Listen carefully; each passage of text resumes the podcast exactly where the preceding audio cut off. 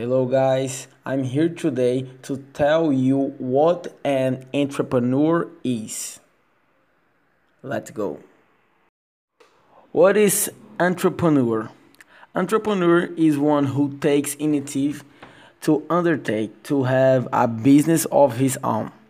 It is what they know to identify as opportunities and turn them into a profitable organization. The entrepreneur is one who is creative, innovative, bold, who sets out schemes that will outline his future. It is the one who knows how to determine which and their own products or service will be published in the market. It is what sets goals which initiates projects, which results, which visualize and seek the success of the enterprise. The successful entrepreneur is turned off his leadership ability.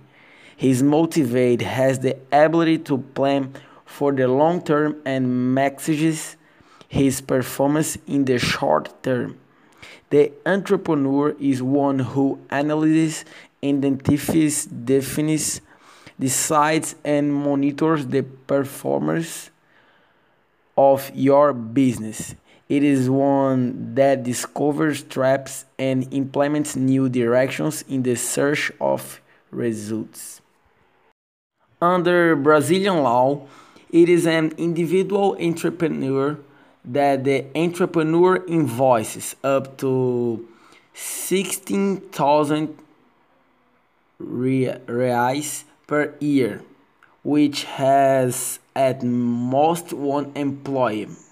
The individual entrepreneur is formed in the Simples national tax system, whose tax rates vary between 0.4 to 11.61%. The profile of the entrepreneur is to be innovate, both to have a look of seeing business is to want to approach your dream in reality. The human being should not open the company. He can be entrepreneur in any field that is being being a teacher, a doctor, etc. Just be innovative, contributing ideas with the goal of creating something that revolution, revolutionizes your area of work.